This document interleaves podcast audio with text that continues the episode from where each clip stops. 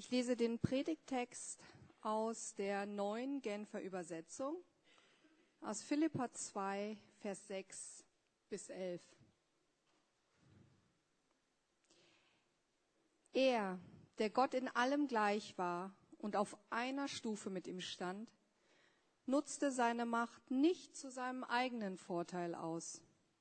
Im Gegenteil, er verzichtete auf alle seine Vorrechte und stellte sich auf dieselbe Stufe wie ein Diener. Er wurde einer von uns, ein Mensch wie andere Menschen. Aber er erniedrigte sich noch mehr. Im Gehorsam gegenüber Gott nahm er sogar den Tod auf sich. Er starb am Kreuz wie ein Verbrecher.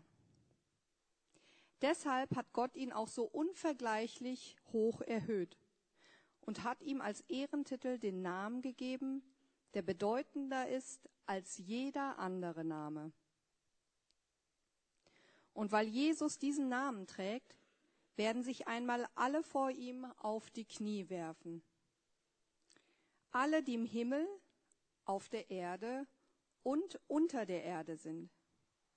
Alle werden anerkennen, dass Jesus Christus der Herr ist und werden damit Gott, dem Vater, die Ehre geben.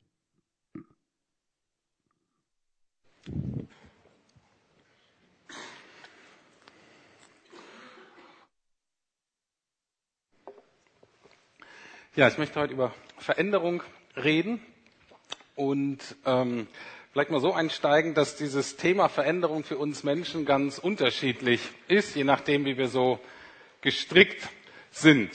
Manche von uns brauchen ständig Veränderung, weil sie sich sonst zu Tode langweilen und äh, die initiieren dann auch mal Veränderungen, die vielleicht nicht immer so optimal sind. Andere von uns fürchten eher Veränderungen. Wir sehen uns nach dem Stetigen, nach dem Gleichbleibenden, nach dem Verlässlichen, nach dem Vorherschaubaren, Vorhersehbaren und ähm, gehen dann vielleicht Änderungen aus dem Weg, die eigentlich dran wären ich persönlich, von, von mir, von meiner Prägung, von meiner Persönlichkeit, ich bin eigentlich eher stetig. Also wenn ich die Wahl hätte, die habe ich nicht, aber wenn ich sie hätte, um ähm, mich zu entscheiden, ob ich im Leben lieber eine ruhige Kugel schieben möchte oder viel initiieren möchte, äh, um was Großes zu erreichen, würde ich persönlich mich immer für die ruhige Kugel entscheiden. Das Problem ist nur, dass Jesus mir seit Jahren diese Option nicht lässt.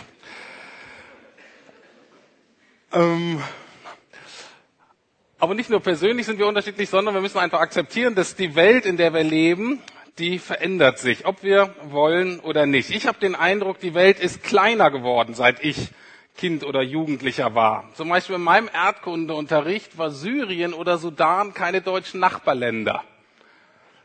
Das hat sich geändert.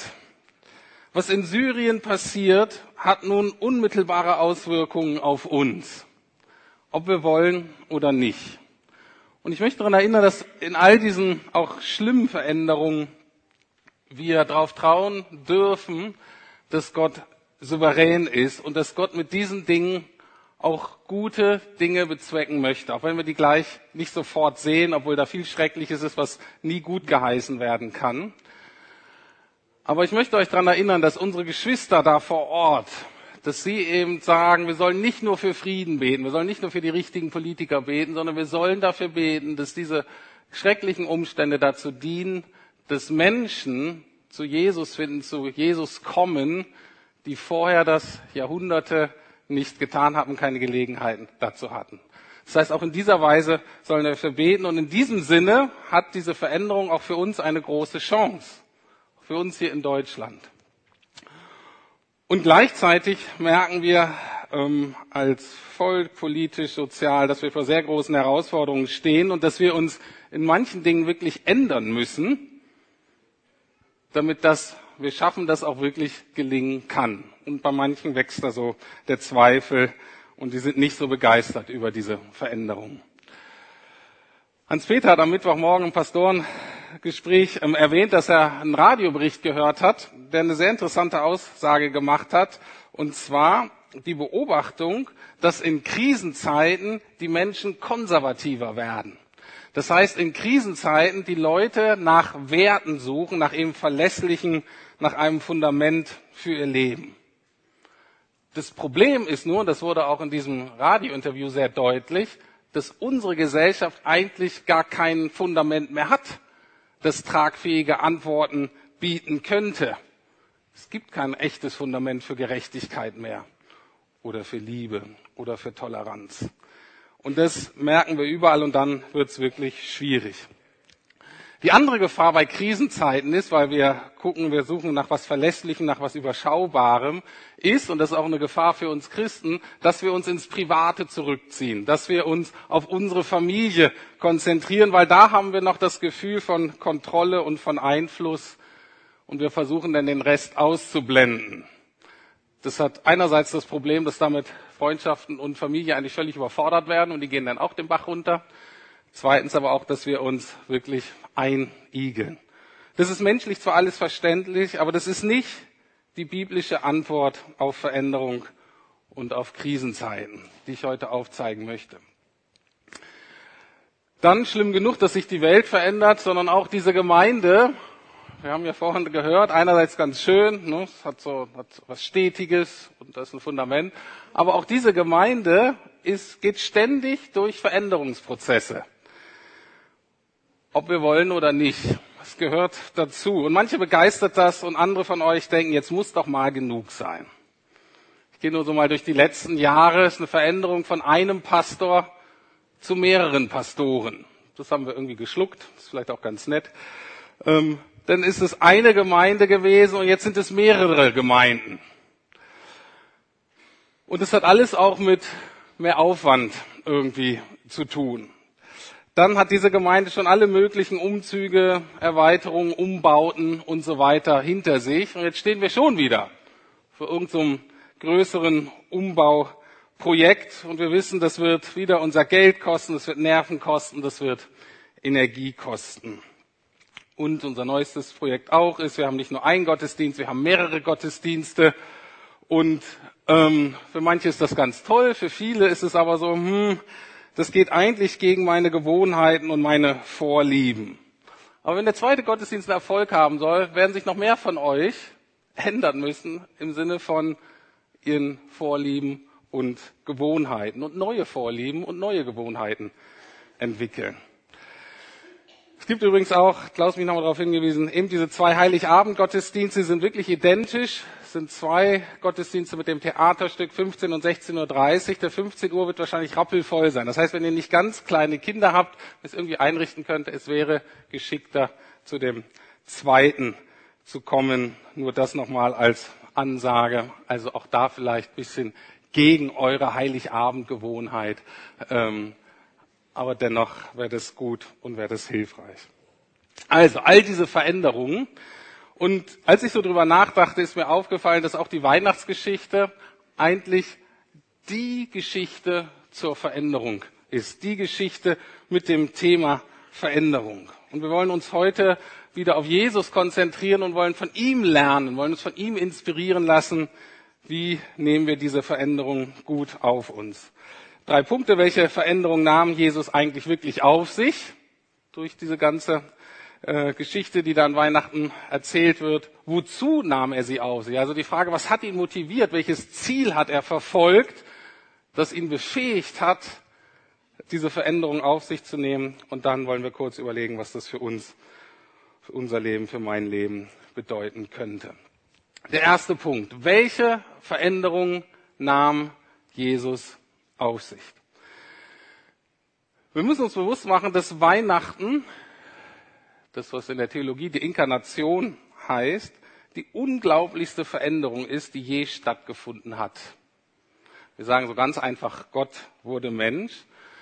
Und für unsere muslimischen Mitbürger, ich weiß, dass es für euch total herausfordernd ist. Ihr sagt, es geht einfach nicht, Gott wird nicht Mensch. Ist einfach undenkbar. Und einerseits würde ich euch sagen, ihr habt vollkommen recht. Es ist undenkbar. Wir sollten das nicht so einfach sagen. Es ist wirklich undenkbar. Es ist einfach ein Riesenwunder. Es ist unvorstellbar. Und dennoch ist es wahr.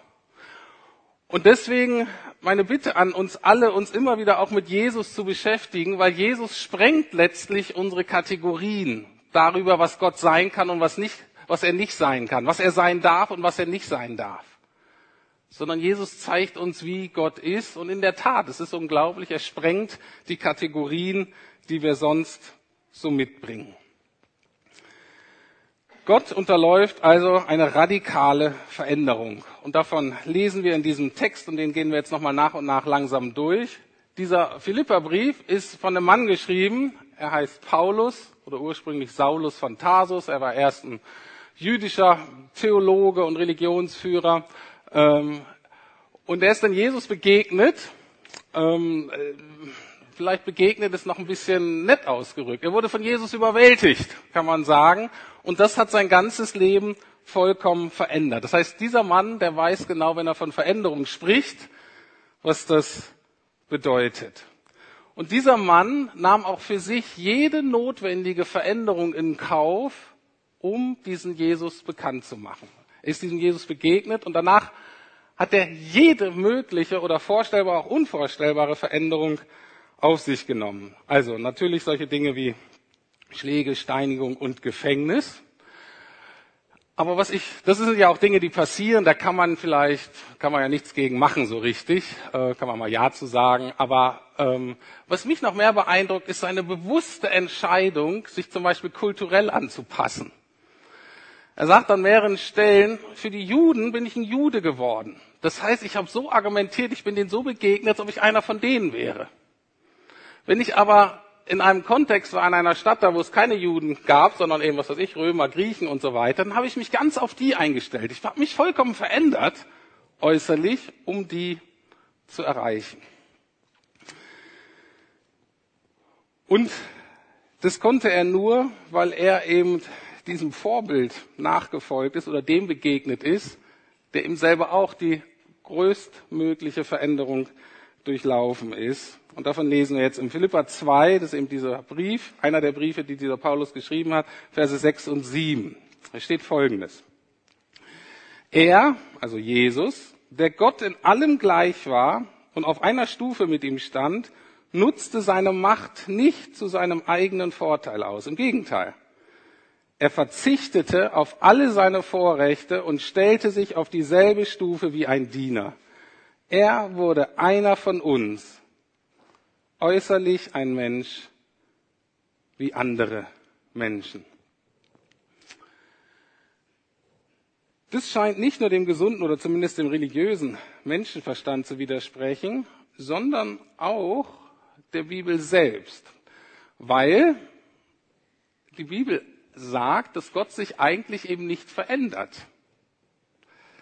Also ich ist immer der gleiche. Ich bringe nochmal zwei Bibelverse. Einmal zum Beispiel steht in einem Hebräerbrief, also beides Briefe aus dem Neuen Testament, da steht einmal, Kapitel 13, Vers 8, denn Jesus Christus ist immer derselbe, gestern, heute und in alle Ewigkeit. Eigentlich ist er immer derselbe, aber hat sich doch radikal verändert. Oder Jakobus 1,17 steht, alle gute Gabe und alle vollkommene Gabe kommt von oben herab, von dem Vater des Lichts, bei dem keine Veränderung ist, noch Wechsel von Licht und Finsternis. Also das ist etwas, was wir auch nie ganz verstehen, auch nie ganz erklären können. Aber es ist sehr wichtig, dass der Gott der Bibel, dass der christliche äh, Gott, oder ich würde auch sagen, der einzige Gott, dass der im Kern, im Wesen sich eben nie ändert. Aber es ist möglich, Gott zu sein und dies auf verschiedene perso persönliche, personale Weisen auszudrücken. Und dahinter steht natürlich das Geheimnis, das, was wir Dreieinigkeit nennen. Dass das einerseits ein Gott ist und gleichzeitig aber drei Personen, die alle Gott sind. Vater, Sohn, Heiliger Geist. Seit Ewigkeit. Das möchte ich jetzt nicht vertiefen, obwohl das auch spannend wäre. Wir wollen uns jetzt nur ganz konkret angucken, was bedeutete das für Jesus? Was bedeutete das für die zweite Person der Gottheit? Und wie gesagt, ich sage nicht, dass ich das verstehe, für mich ist das ein Wunder, ähm, aber ich versuche uns mal so ein bisschen auf, also so ein bisschen Gefühl dafür zu geben, wenn ich uns und unsere menschlichen Bedürfnisse mal so als Ausgangspunkt nehme, um damit versuchen zu beschreiben, was die Veränderungen für Jesus bedeutet haben könnten. Ich greife zwei Grundbedürfnisse für uns Menschen aus. Also das sind die Bedürfnisse, die, wenn erstmal Nahrung und so weiter ähm, äh, gedeckt sind. Das ist das Bedürfnis nach Sicherheit und unser Bedürfnis nach Wert und Bedeutung. Und das gucken wir mal an, wie extrem die Veränderung für Jesus war in diesen Punkten. Sicherheit. Jesus wird in der Bibel einerseits als der Allmächtige bezeichnet. Er hat einen Titel, das ist der Herr der Herren. Er ist der König der Könige. Und einmal wird gesagt, er wohnt in einem Licht, in das, zu dem niemand kommen kann. Also es, es ist so herrlich, es ist auch vollkommen sicher. Da kommt keiner hin, ist vollkommen geschützt. Er ist unantastbar in dem Sinne. Und jetzt als Kind, als Baby muss er um sein Leben fürchten. Ganz schnell nach seiner Geburt gibt es eine Morddrohung von einem König und er muss mit seinen Eltern das Land verlassen. Er muss fliehen. Jesus ist praktisch mit seinen Eltern zeitlang ein Geflüchteter. Mit all der Not, mit all der Unsicherheit, die damit verbunden sind. Also hier wird deutlich, Veränderungen können sehr, sehr riskant sein. Und ich würde sogar so weit sagen, die können sogar riskant sein für Gott. Verbunden mit Sicherheit, und das ist das, was uns natürlich sehr prägt in unserer Kultur, ist Wohlstand und Bequemlichkeit. Und auch da, diese Veränderung von Jesus ist erstaunlich. Er, der in einer Herrlichkeit gelebt hat, die wir uns gar nicht vorstellen können, lebt teilweise als Mensch wie ein Obdachloser. Er sagt einmal von sich selber, die Füchse haben ihren Bau und die Vögel ihre Nester, aber ich habe keinen Ort, wo ich mich ausruhen kann. Veränderungen, auch für Jesus, waren teilweise sehr, sehr unangenehm. Jetzt dieser andere Bereich, der sehr wichtig ist, Wert und Bedeutung. Also wann oder wie erleben wir als Menschen, dass wir wertvoll sind? Dass unser Leben was wert ist, dass unser Leben Bedeutung hat, dass unsere Existenz, unser Leben sinnvoll ist. Und da sind mehrere Dinge, die dazu, die das äh, beeinflussen. Und die wichtigste Punkt ist, ist für uns vielleicht allen klar, ist Liebe, dass wir wissen, dass wir geliebt werden. Und zwar für das, was wir sind, nicht für das, was wir tun oder lassen, sondern für das, was wir sind. Und wir müssen uns bewusst machen, dass Jesus nur eins kannte immer geliebt zu sein. Der kannte nichts anderes. Er wurde von seinem Vater seit Ewigkeit geliebt. Und jetzt als Mensch wächst er auf und ist sehr unterschiedlich. Ich nehme schon an, dass seine Eltern ihn so menschenmöglich äh, geliebt haben. Manche fanden ihn recht cool, andere fanden ihn eher komisch. Ähm, aber ich bin mir sicher, dass er eben mit diesem Gefühl des, ich gehöre nicht so ganz dazu, keiner versteht mich hier so richtig. Ich bin eigentlich immer ein bisschen Außenseiter. Das prägte seine menschliche Existenz. Was mich besonders fasziniert ist, dass, ähm, und das ist der zweite Punkt, was uns Wert oder Bedeutung beimisst, ist so das, was wir können, ne, unsere Fähigkeiten, vielleicht auch unser Wissen. Und was mich immer sehr beeindruckt ist, dass der Gott, von dem wir sagen, er ist allwissend, der Gott, der die Welt geschaffen hat, ne, den du fragen könntest, jedes kleinste Problem in der, in der Physik ähm, auf jeder Ebene, Mikro- und Makroebene, ne, hat er alles gemacht. Der kommt als Kind auf die Welt, als Baby und er muss lernen. Ich mag diesen Satz im, aus dem Lukas-Evangelium 2, Kapitel 2, Vers 52. Jesus nahm weiter zu an Weisheit und wuchs, wuchs zu einem jungen Mann heran. Also, Jesus hatte nicht von Geburt von Anfang an die volle Weisheit, sondern er musste wachsen. Er musste lernen. Ich finde es total faszinierend. Und dann vielleicht das, was am meisten ans Eingemachte geht. Ähm, haben dann Wert oder Bedeutung, wenn wir Anerkennung von anderen bekommen, wenn uns Ehre zuteil wird. Jesus war vorher eben Gott, Herr der Herren und lebte immer in Herrlichkeit, wurde immer angebetet. Ein ganzes Schar von Engeln und mächtigen Wesen hat ihn angebetet. Er konnte befehlen, sozusagen, was er, was er wollte. Und jetzt als Mensch, womit muss er sich rumschlagen? Natürlich mit einer Mutter, die ihm vorschreibt, was zu tun ist. Er hat Geschwister und Altersgenossen, die ihn für einen Freak halten. Und am Ende seines Lebens wird er sogar beschimpft, er wird verachtet, er wird angespuckt, er wird wie der letzte Dreck behandelt. Derjenige, der seit Ewigkeiten angebetet wurde, dem letztlich alle Ehre gebührt. Und da merken wir, Veränderungen können zutiefst schmerzhaft sein. Sie können sogar verwirrend sein. Jesus hat auch seinen Vater Fragen gestellt, wo er dachte, warum? Warum? Veränderungen können einen sehr hohen Preis von uns fordern. Und sie haben sie von Jesus gefordert. Jesus nimmt, oder Gott nimmt die größten, unvorstellbarsten Veränderungen auf sich. Er riskiert, jetzt mal in den Kategorien, die ich beschrieben habe, er riskiert seine Sicherheit, er riskiert seinen Wert, er riskiert seine Bedeutung. Jetzt gucke ich mal in mein Leben, jetzt gucken wir mal in unser Leben und dann schauen wir mal, wie viel Energie, Zeit und Geld investieren wir in unsere Sicherheit, in unsere Anerkennung und in unsere Bedeutung. Wie viel investieren wir, um diese zu erhöhen oder zumindest zu erhalten? Wie schwer fällt es uns, davon abzugeben, das loszulassen?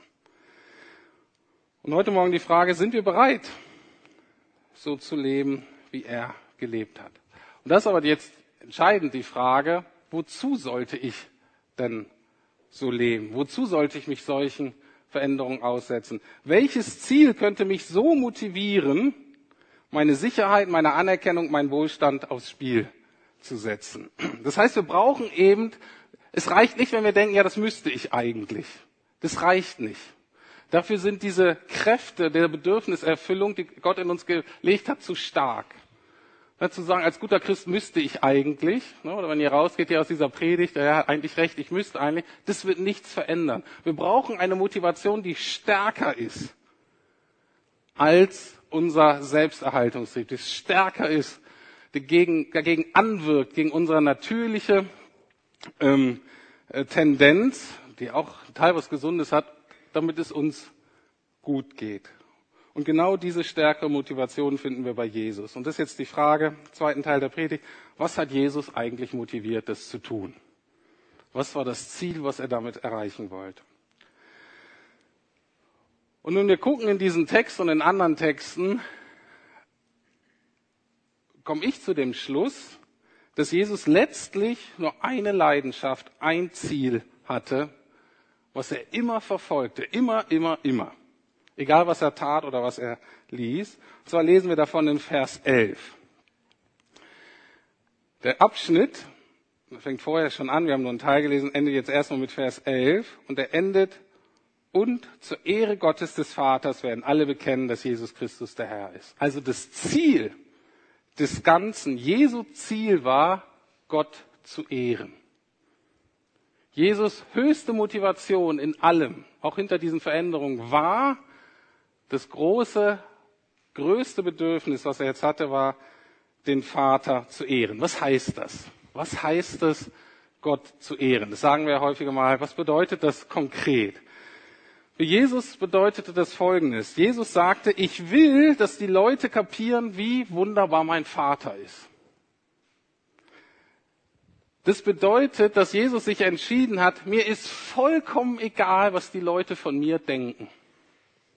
Mir ist es egal, was mich das kostet. Wenn die Leute denken, ich bin ein Freak, meinetwegen. Wenn manche denken, ich bin ein Verräter des Vaterlandes und der Religion, meinetwegen, obwohl es nicht stimmt. Wenn manche glauben, ich bin ein Verbrecher, okay, ich akzeptiere das, obwohl es nicht stimmt. Wenn manche sagen, ich bin ein Gotteslästerer, ich akzeptiere das. Ich nehme alles auf mich, nur damit die Welt erkennt, wie groß die Liebe und die Weisheit und die Gerechtigkeit und Reinheit meines Vaters ist. Das ist das Ziel, was er verfolgt. Er ist davon überzeugt, dass die Menschen und die Welt sich nur zum Positiven verändern werden, wenn sie so begeistert sind von meinem Vater, wie ich von meinem Vater begeistert bin. Die Welt wird sich nur positiv verändern, Menschenleben werden sich nur positiv verändern, wenn sie verstehen, dass sie meinem Vater total vertrauen können. Egal in welcher Situation im Leben sie stecken. In guten und auch in den unmöglichsten. Das war Jesu Ziel, das war Jesu Motivation, wozu er diese Veränderung auf sich genommen hat. Und das, wenn wir Jesus nachfolgen wollen, sollte auch unsere Motivation sein. Das Problem ist, dass dieses Gott ehren relativ abstrakt sein kann. Das kann man leicht sagen, das kann man leicht singen. Bei Jesus sehen wir, dass dieser, dieses Ziel sich auch automatisch dann ähm, umwandeln muss in ganz konkrete Verhaltensweisen, damit eben die Liebe und die Gerechtigkeit und Weisheit und Reinheit des Vaters dann auch konkret beim Menschen landen kann, damit das, was da beim Vater ist, uns auch wirklich verändern kann. Und da wurde deutlich, oder das sagt dieser Text, dass Jesus eben nicht nur die Veränderung der Menschwerdung auf sich genommen hat, sondern auch den nächsten Schritt geht, der nötig war. Das nächste Unmögliche ist passiert. Der Unsterbliche ist für uns gestorben. Paulus drückt das hier im Vers 8 folgendermaßen aus. Aber er erniedrigte sich noch mehr im Gehorsam gegenüber Gott nahm er sogar den Tod auf sich. Er starb am Kreuz wie ein Verbrecher. Das heißt, Jesus hat erkannt, um den Vater zu ehren, um den Menschen zeigen zu können, wie groß seine Liebe ist, muss ich zeigen, wie groß meine Liebe ist.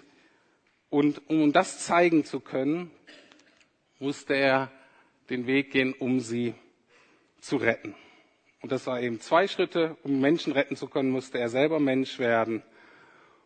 Und um die Menschen retten zu können, musste er eben das größte Problem des Menschen auf sich nehmen, nämlich den Tod. Die Strafe für unser Misstrauen, für unser Ungehorsam Gott gegenüber. Wenn es wahr ist, ist die Frage, wie antworten wir jetzt darauf, die wir das heute hören zwei Schritten. Erstens müssen wir das, was, wir, was Jesus da für uns getan hat, oder sollten wir, persönlich für uns annehmen. Wenn wir sagen, okay, das ist wahr oder das begeistert mich oder das ist schön, vielleicht auch zu schön, um wahr zu sein, da gibt es aber einen Schritt, um das ganz persönlich anzunehmen. Man nennt das Buße oder man nennt das Sündenbekenntnis, wie auch immer, oder sich an Jesus wenden oder Jesus in sein Leben einladen, ist mir vollkommen egal wie man es nennt. Das Entscheidende ist nur, dass man es tut. Und man kann das so tun, indem man mit Jesus spricht und einfach sagt, Jesus, es tut mir leid, dass ich so gelebt habe, dass du sterben musstest. Das ist der Kern der ganzen Geschichte. Dass ich erkannt habe, dass ich erkenne, ich habe so gelebt, dass du sterben musstest. Erstmal habe ich natürlich so gelebt, dass ich sterben musste aber weil du das auf dich genommen hast, habe ich so gelebt, dass du sterben musst. Ich bitte dich um Vergebung für all das, was nicht richtig war, für all das, was dich und andere Menschen verletzt hat. Das ist der erste Schritt, wie wir darauf reagieren, auf letztlich diese Weihnachtsbotschaft. Und wenn du das ähm, tust, dann wird Jesus dir vergeben und wird Jesus dir ein neues Leben geben. Und wenn du das noch nicht getan hast, dann lade ich dich ein, das heute zu tun. Entweder still an deinem Ort oder du kannst mich ansprechen oder jemanden, den du hier kennst oder nach dem Gottesdienst gibt es auch ein Segnungsteam, wo du sagen kannst, das möchte ich tun. Mach diesen Schritt, nimm das Angebot an. Das ist die erste Reaktion, die wir tun sollten. Zweitens, wie reagieren wir auf das, was Jesus getan hat? Wir sollten so darauf reagieren, wie auch der Vater reagiert hat. Es wird sehr deutlich, der Sohn hat das Ziel, den Vater zu ehren, aber genau das gleiche Ziel hat natürlich auch der Vater, der den Sohn liebt. Und der Vater möchte, ich möchte, dass die Welt erkennt, wie fantastisch mein Sohn ist. Und Paulus beschreibt es hier in Verse 9 und 10, das, was das höchste Ziel ist, was der Vater ähm, ermöglicht hat und ermöglichen wird. Da steht, deshalb hat Gott ihn auch so unvergleichlich hoch erhöht und hat ihm als Ehrentitel den Namen gegeben, der bedeutender ist als jeder andere Name. Und weil Jesus diesen Namen trägt, werden sich einmal alle vor ihm auf die Knie werfen. Alle, die im Himmel, auf der Erde und unter der Erde sind. Und das ist so der Ausdruck der maximalen Ehrerbietung Jesus gegenüber, dass die Leute anbeten, dass sie sagen, du bist mein Leben, du hast mir Leben ermöglicht. Und das ist ja auch ein Ziel, wenn wir hier anbeten. Ist ja nicht, dass wir nur so Lieder singen, sondern es ist eine Reaktion darauf, dass wir wirklich begeistert sind. Ich hatte ein schönes Feedback gehört von jemandem, der eine Zeit lang weg war und jetzt wieder Sonntag in unserem Gottesdienst war. Und er sagte, wow, die Leute singen hier mit Überzeugung. Das waren vielleicht weniger Leute als da, wo er war, aber es wurde lauter gesungen. Er sagte, ja Mensch, die Leute sind überzeugter. Aber ich glaube, da ist auch noch Wachstum nach oben. Ich war mal hier in der Veranstaltung, da waren vielleicht so 150, knapp 200 Leute, also weniger als wir hier sind. Und als die gesungen haben, meine Hütte, da brannte hier die Hütte. Und da habe ich gedacht, okay, also, da waren, da waren alle 150, 180 haben sich voll reingekniet, Gott anzubeten. Also auch das ein einfacher Ausdruck von, ja, es kostet dich was, kostet mich vielleicht meine Würde, kostet meine Stimmbänder, kostet meine Energie, aber ein Ziel davon, Jesus zu ehren. Ganz konkret, wenn wir sagen, wir wollen Jesus ehren, wir tun genau das Gleiche, was Jesus gegenüber dem Vater tut, tun wir Jesus gegenüber. Ich will, dass die Leute kapieren, wie wunderbar Jesus ist. Ich will, dass die Leute kapieren, dass er der einzige Weg zu Gott ist, dass er der beste Freund und Mentor und Bruder ist, den wir uns vorstellen können. Er ist die beste Autorität, die ich haben kann in meinem Leben, die mir wirklich gut tut, die mir hilft, die mich zum Leben führt. Es bedeutet ganz konkret, dass es mir egal ist, was die Leute von mir denken. Und die Leute hier in Berlin heute denken, ne, mir als Pastor, aber für euch auch, wenn ihr Nachfolger Jesu seid, hör mal zu, du bist ja eigentlich ein Freak. Dann sage ich, ja, meinetwegen, denk, was du willst. Die, wenn die sagen, du bist ein konservativer Spinner, ja, meinetwegen. Du bist ein religiöser Fundamentalist, ich glaube nicht, dass ich das bin, wenn ihr das aber denkt, meinetwegen. Wenn sie sagen, du bist ein realitätsferner, irrationaler Träumer, ich weiß nicht, wie du das Abitur schaffen konntest, dann sage ich, das weiß ich auch nicht so genau denk, was du willst. Ähm, ich nehme alles auf mich, ob die mich verstehen oder nicht, nur damit die Welt erkennt, wie groß die Liebe und die Weisheit und die Gerechtigkeit und Reinheit von Jesus ist. Weil ich davon überzeugt bin, dass die Welt und die Menschen sich nur zum Positiven verändern, wenn sie so begeistert sind von Jesus, wie ich es bin. Und hoffentlich noch mehr. Und es gibt noch Leute, die noch begeisterter sind wenn sie verstehen, dass man ihm total vertrauen kann, dass seine Liebe und Macht keine Grenzen hat, selbst wenn wir gerade nicht weiß, wissen, wie sieht der nächste Schritt eigentlich aus, wie kann das möglich sein, wie überlebe ich die nächste Woche und zu sagen, es ist Jesus, dem wir wirklich vertrauen können, dem wir uns anvertrauen können. Und das meint, ist als unsere höchste Motivation, Jesus zu ehren. Ich komme zum Schluss. Und damit dieser Jesus bei denen bekannt gemacht wird, die ihn noch nicht kennen, bin ich bereit, Veränderungen auf mich zu nehmen, die mich echt was kosten können. Ganz allgemein natürlich, bei meinem Lebensstil, auch bei meinen Prioritäten. Und das ist nicht was, was ich ein für alle Mal entscheiden kann. Das ist was, was ich auch merke, wo Gott immer wieder hör mal zu, das gucken wir uns nochmal an, dein Leben, deine Prioritäten, das müssen wir nochmal ein bisschen neu sortieren. Und manchmal ist ja auch so ein Jahresende, Jahreswechsel ganz gut, sich das nochmal anzuschauen. Was könnte es mich noch kosten? Beim Umbau dieser Gemeinde könnte es dich höchstwahrscheinlich dein Geld und deine Nerven kosten. Beim zweiten Gottesdienst könnte es deine Gewohnheiten und deine und meine Vorlieben kosten. Und bei den Geflüchteten könnte es auch meine Zeit, mein Geld, vielleicht auch meine Menschenscheu kosten. Aber wichtig ist, dass wir wissen, wozu mache ich das? Für was mache ich das? Für wen mache ich das? Wenn ihr jetzt denkt, okay, das ist eigentlich richtig und ich mache das jetzt für die Gemeinde oder für mich selbst oder was weiß ich, noch schlimmer für mich oder so, äh, das wird nicht tragen. Das bringt nichts. Es bringt nur was, es trägt nur was, es wird nur eine langfristige Veränderung bringen, wenn uns klar ist, wir tun das für Jesus. Wir tun das für seinen Vater. Nur er allein ist es wert. Nur er allein kann Dinge von uns verlangen, wo wir sagen, das will ich eigentlich nicht, das überfordert mich. Wenn es von ihm ist, dann wird er dabei sein. Und er wird uns mehr zeigen, wie er ist. Und wir werden erkennen, wie schön er ist, wie wertvoll er ist, wie groß seine Liebe ist. Und dann merken wir, ja, Jesus, für dich, für dich lohnt sich das, weil du bist es wert. Ich möchte beten.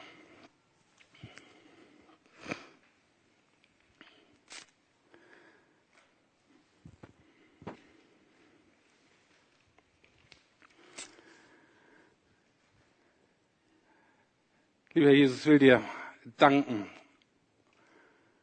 dass du es wirklich wert bist. Dinge, an denen ich sonst so klebe, aufzugeben, loszulassen. Ich danke dir, dass du es wert bist, abzugeben von meinem Wohlstand, von meiner Bequemlichkeit, dass ich meine Sicherheit, meine Anerkennung, meine Bedeutung riskiere. Und ich danke dir für das Geheimnis, dass das, was ich abgebe, ich kriege es bei dir immer zehn, fünfzigfach, hundertfach zurück. Ich habe noch nie erlebt, dass ich dir was gegeben hätte und ich dadurch armer geworden wäre oder ärmer geworden wäre, sondern du hast es immer geschafft, zurückzugeben auf einer Ebene, die mich reicher macht. Und dafür will ich dir danken. Und ich danke dir für diesen Text. Ich danke dir, dass so deutlich wird. Herr Jesus, du bist wirklich Mensch geworden. Kleines Baby, total verletzlich, unsicher, gejagt, verlacht, verhöhnt, missverstanden. Und das war dein Weg, um den Sieg zu erringen. Und nun bist du dadurch hoch erhöht. Und wir beten dich an und wir danken dir dafür. Und wir wollen dir sagen, ja, Herr Jesus, dir gebührt der Ehrenplatz. Niemand anders. Herr, wir wollen uns von dem Thron unseres Lebens runtersetzen und sagen, Herr Jesus, dir gebührt dieser Platz. Wir wollen dich sagen, dir gebührt alle Ehre in der himmlischen Welt, in all das, was sich Götter irgendwie nennt und doch nicht ist, Herr Jesus, dir gebührt alle Ehre. Und auch wenn wir die Weltgeschichte angucken, Herr Jesus, wir sollen dir sagen, du bist der König der Könige, wir vertrauen letztlich auf dich, wirke du. Du bist es wert, angebetet zu werden. Und ich danke dir so sehr, dass du mich befreit hast, all die anderen Dinge im Leben, die so danach drängen, angebetet zu werden, dass die an Wert verlieren und dass du allein dich als der erweist, der würdig ist, angebetet zu werden. Und dafür danken wir dir und dafür loben wir dich.